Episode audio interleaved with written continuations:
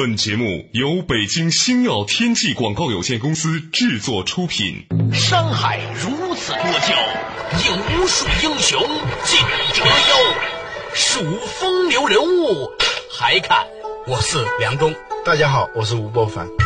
两个男人孕育五年，梁冬吴伯凡帮你坐着打通经济生活任督二脉，东吴相对论。好戏马上开场。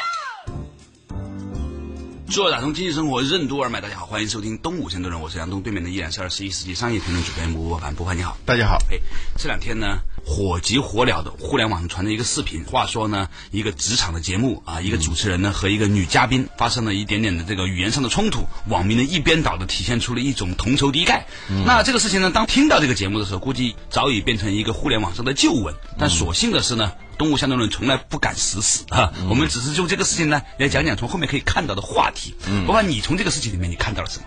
我从这里头还真是看到了很多，一个是六零后、七零后跟九零后之间的这种交锋、这种冲突里头啊，变成了一个有点时代意味的事件。两代人，对很多那些老板的嘉宾朋友们都是六零后、七零后嘛，对吧？对对对。再一个呢，就是说这种沟通。交流当中，战争与和平这个话题，嗯，其实你仔细看，战争无所不在。当下的力量那本书里头说的，其实我们只要内心有暴力，嗯，那么随时战争就在我们的身边会发生。你的权力小的时候，你可以去骂人家几句；你再权力大一点的时候，给人家几耳光。啊，如果你手里头有几百万军队的话，你就会挑起一场世界大战，本质上是一样的。所以战争与和平啊是个永恒的话题。对，那我们稍微重复一下这个事件哈。话说呢，在一个职场节目里面呢，一个女孩子上来，然后呢，她也讲了几句英文，是吧？嗯。然后呢，介绍一下自己，然后呢，比较厉害，也比较自信。嗯。然后呢，主持人呢就言语不尽。然后就觉得呢，你凭什么这么牛？嗯，然后那些负责招聘的这些老板朋友们一哄而上。哎，后来搞不定了之后呢，大家又一哄而散。对，这话呢说的是有点过分，是吧？但我们也觉得说也不至于。但是呢，花开两朵，各表一枝。显然呢，可以从两个方面来看这个事情。嗯，比如说，为什么一群男性的？中年精英会被一个小女孩激怒。嗯，那里头当然也有一些资深的美女也坐在这个嘉宾台上啊。对对对，不约而同、异口同声的对这个小女孩发起比较无力的，但是是屡败屡战的那种攻击。我觉得这让我想起来，我看了一本书，叫做《西藏的睡梦瑜伽》，他举到了一个例子。他说有一个人，他小的时候呢，曾经目睹啊父亲和母亲打架，他母亲呢高声的呵斥他父亲。嗯。当时他父母的战争呢，就让这个很小的小朋友都躲在那个门后面呢，嗯，很害怕。大概过了几十年之后，有一天呢，他经过街头，看见了那个小的士多店呐，就是那个小杂货铺，那个女老板呢，对她的老公吼了这么两嗓子，嗯，有可能类似于当年他妈跟他爸说的那几句话，嗯，他腾情绪就起来了。回家的时候呢，他老婆呢，也可能因为一个很小很小的事情，把调门提高了两度，结果这个人呢，就突然呢。拿板凳就把他老婆打一顿。嗯，这个事情他就讲的是什么东西令到我们会这么不理性的看见，仅仅是把调门升高了两度。嗯，其实显然这个愤怒并不来自于他的调门升高。嗯，而是一个长期以来压抑在心里面的一种。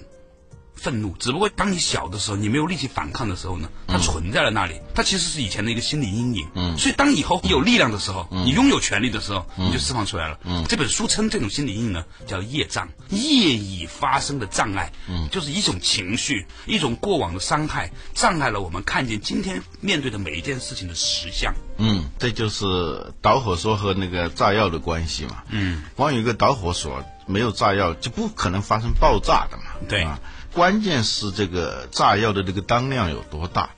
所谓的心理阴影，嗯，其实是一种内心的暴力的当量非常的大，嗯，也许呢，小的时候是一个偶然的事件，一旦产生了以后，这个叶啊，嗯，就在那儿了，嗯，就种子一样的，嗯，它只会长，它会长，不断的在长，你自己都不知道的，千枝暗长，是吧？在这草里冬瓜一样的在那儿长，长到一定程度，突然有一天某一个情景。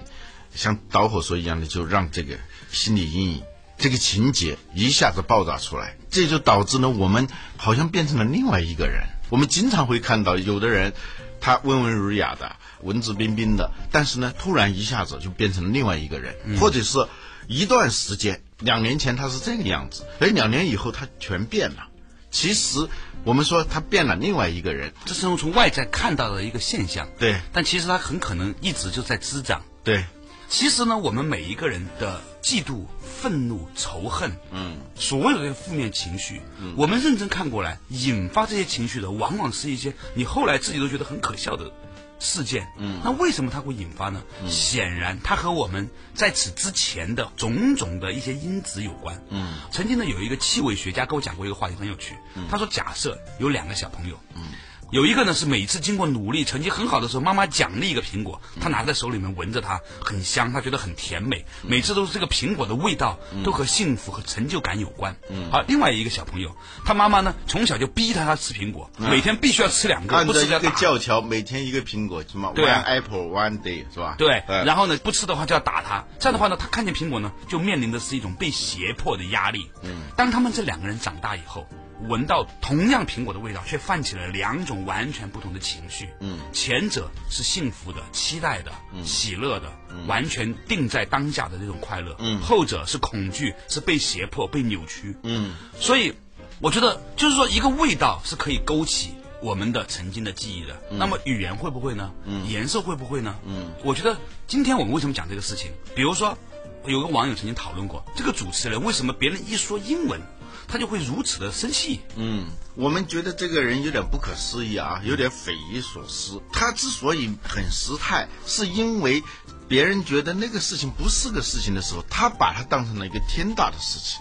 这就像说一个苹果，一个苹果一样的那感觉，或有苹果吃还不好。你要想想，对苹果产生创伤记忆的人，当他看到这个苹果的时候，你能理解他吗？所以我们也说众生皆苦啊。有时候你觉得不可思议的事情，人家真的是很苦了，在心里头对，所以很多网友在愤怒的在指责的时候，我其实，在内心里面觉得，从这个事情上看到我身上也有类似的，或者我们每一个人身上都有类似的这种苦，这个可能是小的时候一个东西。所以最近呢，因为我有孩子之后呢，我之前每天花想一个时间，就是说我如何让我的孩子在童年的时候有一种幸福的回忆。当他吃饭的时候，当他听歌的时候，当他看到这个文字的时候，他泛起都是愉快的。我们以前曾经讨论过问题，叫做幸福的能力。很多父母小的时候总是把恐惧、悲伤和压迫与孩子的许多的日常生活联系到一起。这些生活当他以后长大重复的时候，再吃到这样的味道，再听到这样的声音的时候，他就会和小的时候所受到的胁迫感捆绑到一起了。他建立了很多的开关，对都是跟痛苦有关的开关。对痛苦开关太多了以后，那是一辈子的负资产。对你就很难跟人相处的，完全是在无意当中的一句话，就能让你痛苦不堪，让你暴跳如雷。你想想，谁都可以伤害你。对啊，处处都是地狱啊！哦，真的，就是你的心性充满感恩的时候，嗯，充满喜乐的时候，嗯，人家批评你，你觉得说，哎，挺有趣，就像我们以前说过的，娜娜的女儿是吧？摔倒的时候，她就哈哈哈笑，又摔倒了，赶紧爬起来。所以，如果是一个小孩子建立这样的一个情绪的话，那么他这一辈子就不怕摔倒，对吧？好了，稍事休息，马上继续回来。东吴相对论。做打通经济生活任督二脉，大家好，欢迎收听东吴相对论，我是梁东梁人，对面的依然是二十一世纪商业评论主编吴伯凡，伯凡你好。大家好，上一趴的时候，我们讲了一个话题啊。话说呢，一个职场的电视节目，一个主持人呢，因为那个小女孩呢讲了几句英文，然后就很愤怒，就指责他人。那么很多人都在指责这个事情的时候呢，我们看到了，其实可能他也是一个受害者，嗯，他自己也无法知道自己是处在什么样的一种情绪的这个失控里面，也许他以后自己也会很后悔。那反观我们自己，我们每一个人是不是也有类似的情绪闸门呢？众生皆苦，每个人都有的。对我们以前讲过的那个书《不抱怨的世界》里头，他讲过这样一个例子，就是这个作者一条狗被一辆卡车给撞死了，嗯，他就不顾一切的就要追那个人去，嗯，终于开着跑车把那个人追到了，嗯，当他看到那个人。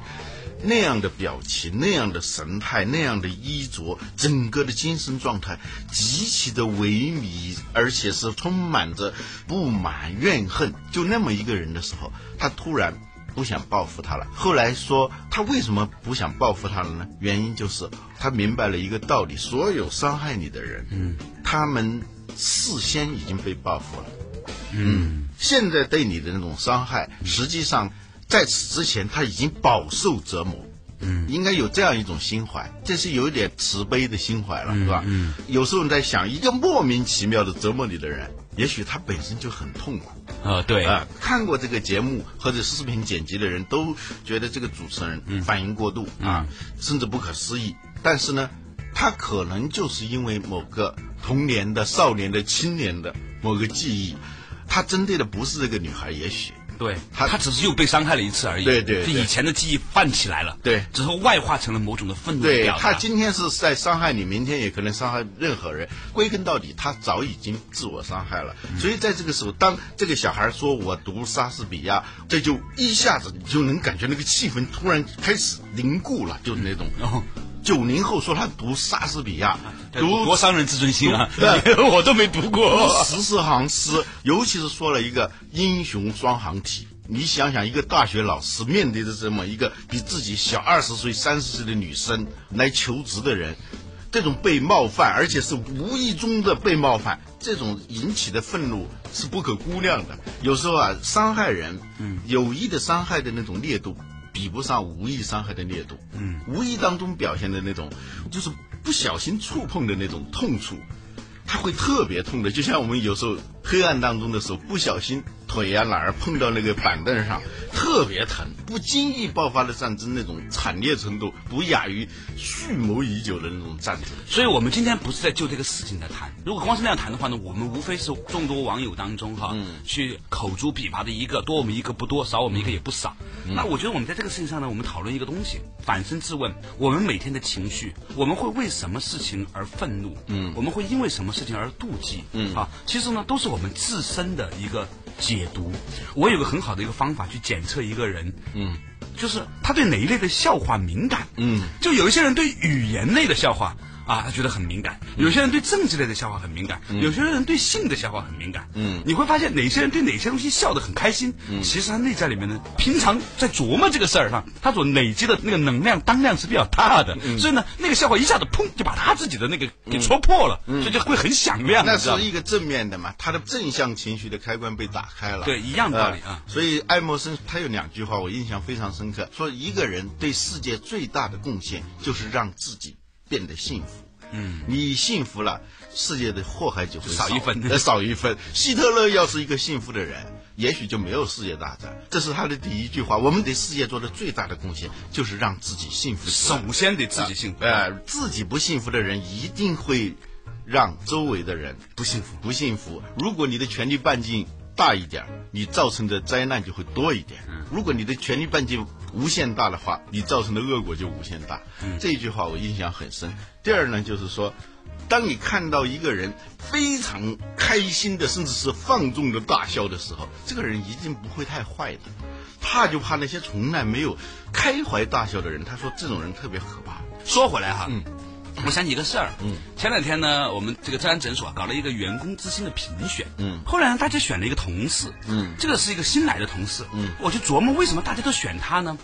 他的绩效并不是最好的，他的工作岗位也就跟大家都差不多。嗯，我问了很多人为什么选他，他就说啊，因为他在的时候呢，他就觉得很舒服。嗯，他的眼睛永远是笑着的。嗯，他看见人的时候呢，也是发自内心的在笑的。嗯，所以呢，我们就给正安之星啊写了一句评语，叫心怀慈悲，令众生呢都喜乐随和。嗯，眼还善缘呢，让大家自在得体。嗯，就是说。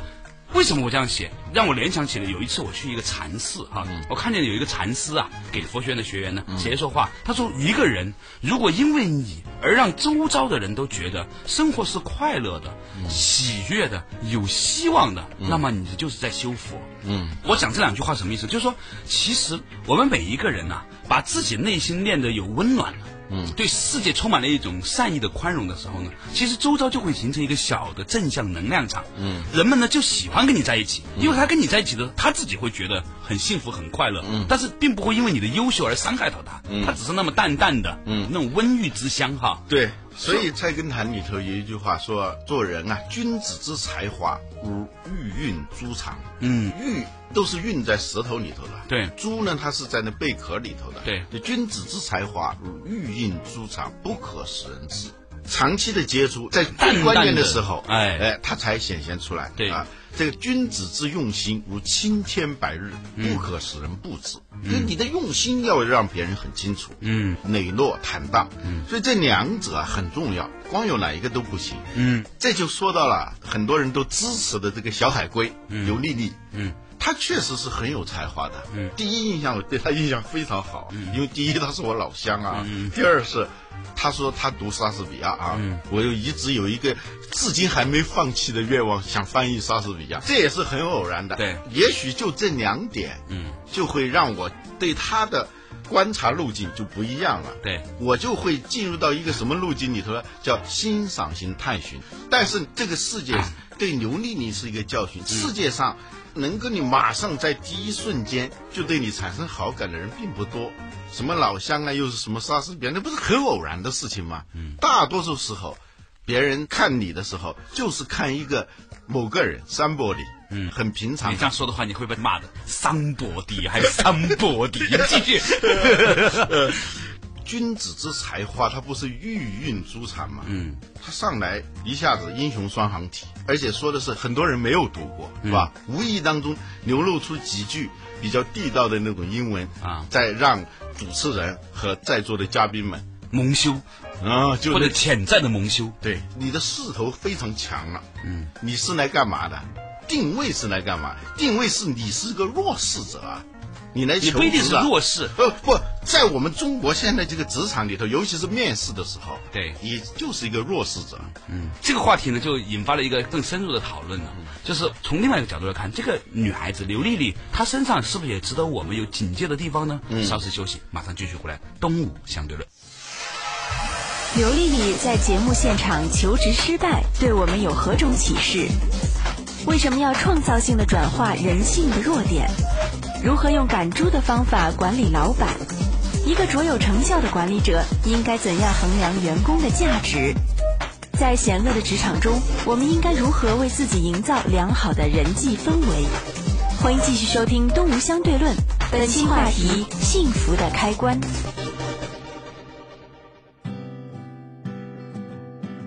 做打通经济生活任督二脉，大家好，欢迎收听《东吴相对论》，我是梁东，对面的依然是二十一世纪商业评论主编吴伯凡，伯凡你好。嗯，刚才我们讲的刘丽丽，刘丽丽呢，她是一个求职的人，一上来之后呢，又英雄双行体，又莎士比亚，又很好的这个英文，这的确呢，在中国这样的一个受儒家文化影响比较强大的一个社会哈，示弱大家觉得还是一个美德，所以你上来之后，你强不强不重要，你已经示强的时候，就展示出你的强悍的时候呢，这个木秀于林呐、风必摧之哈。这你就立即把自己处于一种很不利的地位，嗯，因为就是在平等的情况下，你如果示弱，你也会让自己更安全，嗯，在一个已经是不平等的，他们很强势，你本身至于一个求职者这样一个很弱势地位的时候，你不服你的位置，甚至是在不安分，不安分守己，一上来就展示自己的这种，恰恰是对别人有威胁的这种才华。是吧？这个就很要命了。他其实传递了一种信息，就是这个员工不好管。嗯，那其实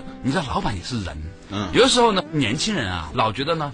领导呢，都应该是非常开放的、非常聪明的、非常包容的、非常了不起的、非常有自信的，要不然这个人怎么做老板呢？对当我自己做到半个吧小老板的小业主的时候，我才知道其实啊，那都是假象，也是很脆弱的。对，对就像一个人伺候一个老板，哎，他没有伺候好，后来呢，就是很悲哀的离开了。哎，后来发现另外一个人伺候的很好啊，后来你就会发现原因其实非常简单，嗯，就是前一个人他没有意识到，在这个世界上喜欢吃马屁的人，还是占绝大多数的。嗯，马屁有如辣椒啊，呃吃开有瘾，而且呢，越吃当量要越大。嗯，就是说我们都不能理解一个高级领导他对马屁的忍受度和需求度有多高。嗯，刚开始是感兴趣啊后来呢是深感兴趣啊后来是强迫症啊具有强迫症的那种需求需啊，求，强迫症这跟辣椒是一样的。对对，就是刚开始是辣不怕不怕辣，最后是怕不辣。对最后那那，你看很多表面上很谦和的那些老板，总是很淡定的那些老板，骨子里头也许对这种需求也是非常大。这是人性的弱点。我们不说这个东西是好的，这个东西是很不好的，但是管理学的事业就告诉你。前提是承认人性的弱点，然后进行创造性转化，这就叫管理，是吧？管理不是要改变人心，这德鲁克说的是吧？管理不是去改变别人，去教会别人怎么样。那是上帝的事情，管理者只是用人所长而已，或者说把他的短处怎么变成一个长处。所以你要跟人相处的时候，这个初入职场，江湖险恶，不管就最后的结果，你说你同情这个刘丽丽也好，说她有才华也好，但是毕竟在这一场面试当中，他是一个失败者，嗯，而且未必将来。他不是一个失败者，在职场里面，那对，嗯，最后留下的是什么？就是怀才不遇这种感叹，那就很可怕的事情。嗯，起码是他管理人际关系不好。嗯，他本来可以让自己少受伤害，让自己的目标顺利的实现，结果由于那些不该有的，就是说其实不重要的那些东西。障碍了自己的发展，也是一种业障。嗯，你做主持人是一种业障，他不包容，有一件微不足道的事情暴跳如雷，他的不包容实际上来源于他内心的那种恐惧。这种恐惧到底是什么？我们就不细分析了。但是他肯定是有一种恐惧。由于这种恐惧，他会在别人认为微不足道的事情上暴跳出来。哎，其实很多老板都是这样的。对，就是当一个有恐惧的人有权利的时候，他就会转换成愤怒。嗯。对吧？愤怒是什么？你想想看，很有意思。我有时候常常问我们的朋友们，就是说，为什么老板骂你你不愤怒？哎，员工稍微顶撞一下你，或者只是稍有不顺你就愤怒。在家里面，比如说强势的老公和弱势的老婆之间，是吧？嗯。原因是什么呢？其实啊，我认为呢，愤怒的本质就是那个虚假的自我被否定。你在老板面前没有自我，你就不存在愤怒。不，但是你设定了一个自我形象。对，这个形象是。完整的，不容侵犯的，嗯，这个形象呢，就变成一种好像是固定在那儿的一个我。如果你不认可这个形象的话，嗯，那你就是触犯了我。我们有时候为什么会不生气呢？是因为你在某些人面前自动的把一个形象就进行了改变，嗯，缩小啊。啊，对，中医里头说有很多心病导致生理疾病嘛，其中有一个是。我们以前讲了过，语欲胜人是一病嘛，说话的时候总想胜过别人。嗯，还有连家懒外勤都是一种病，就是在家里头特别难，到外头特别勤快。嗯，有不少这样的人。嗯，他的人格啊，他不统一嘛。嗯，或者在外头特别顺从，到家里头特别野。对，特别野，这都是有问题的嘛。无非就是说你自己设立的一个形象妨碍了你自己，这也是一种业障。嗯，所以呢，就是我觉得今天看过来哈，嗯。年轻的小朋友呢，尤其是知识上很强的人，啊，读过书、见过世面的人呢，往往会犯一种毛病。这种毛病呢，就认为他所看到的东西就是他的部分。比如说，我看过莎士比亚，好像我就是莎士比亚。嗯，这种呢，其实是一种错觉。嗯，这点上呢，我是有点发言权的。嗯，因为年轻的时候我老犯这种错误。嗯，我年轻的时候。自视甚高啊！嗯，大家都这样啊，这都是这样是吧？那个时候呢，在传媒大学呢研究媒体管理，所以有的时候呢，大学还没有毕业的人见到一些台领导啊、媒体的老板呢，动辄上来跟人家讲一个媒体的品牌管理、战略规划。嗯，我刚进一个电视台的时候，洋洋洒洒写了一万字的谏言书给老板。嗯，现在想起来好可笑。没有那个老板还比较好。如果经过了一些时间的岁月的磨砺之后，嗯，我们慢慢会发现。那一些自己曾经认为很了不起的东西，其实也是一种假象。假象，它都很可笑的。那只是你看着别人的东西，对对，跟你没关系的。对对，是吧？我们太在乎我们能说出什么话，甚至我们会做一点什么事情。对。但是一个人的价值不是按照你说出什么话、你做什么事情来衡量的。他怎么来计算的？他是一个算式，他对你个人的认可度乘以你的。话或者你做的事，这个层级就是你的价值。如果他对你这个人的认可度很低，或者是负，那你做的事情越大，你的负面价值就越大。我想那些台上的老板，他们最后给这个刘丽丽极低的评价，原因就是他遵守了这样一个算式。这个算式我们说不好。嗯，如果是一个高明的管理者，一个卓有成效的管理者，应该是用人所长，是吧？对。不应该是在评价个人，对，甚至是少批评，像我说的管猪的方法来管他，是吧？嗯。但是我们要知道，嗯，但是我们知道，绝大多数的管理者都不是卓有成效的管理者，嗯，都是一个普通的人，带着各种各样的毛病，带着各种各样的心理阴影，带着各种业障业障的人，在跟你相处，有时候甚至是你发现周围全是这样的人。啊，你怎么才叫卓越？怎么才叫优秀？就是你在一个充满恶意的环境当中，你创造性的转换，最后变成一个充满友善的这种环境，那你就厉害了。说起这个事情啊，我想起了前段时间我碰见李子勋老师嗯啊，心理学家，他跟我说，他说很多人都说，哎呀，单亲家庭啊，对这个小孩子有影响啊，母亲太强势的话呢，儿子有恋母情节呀、这都是一套西方的心理学。嗯，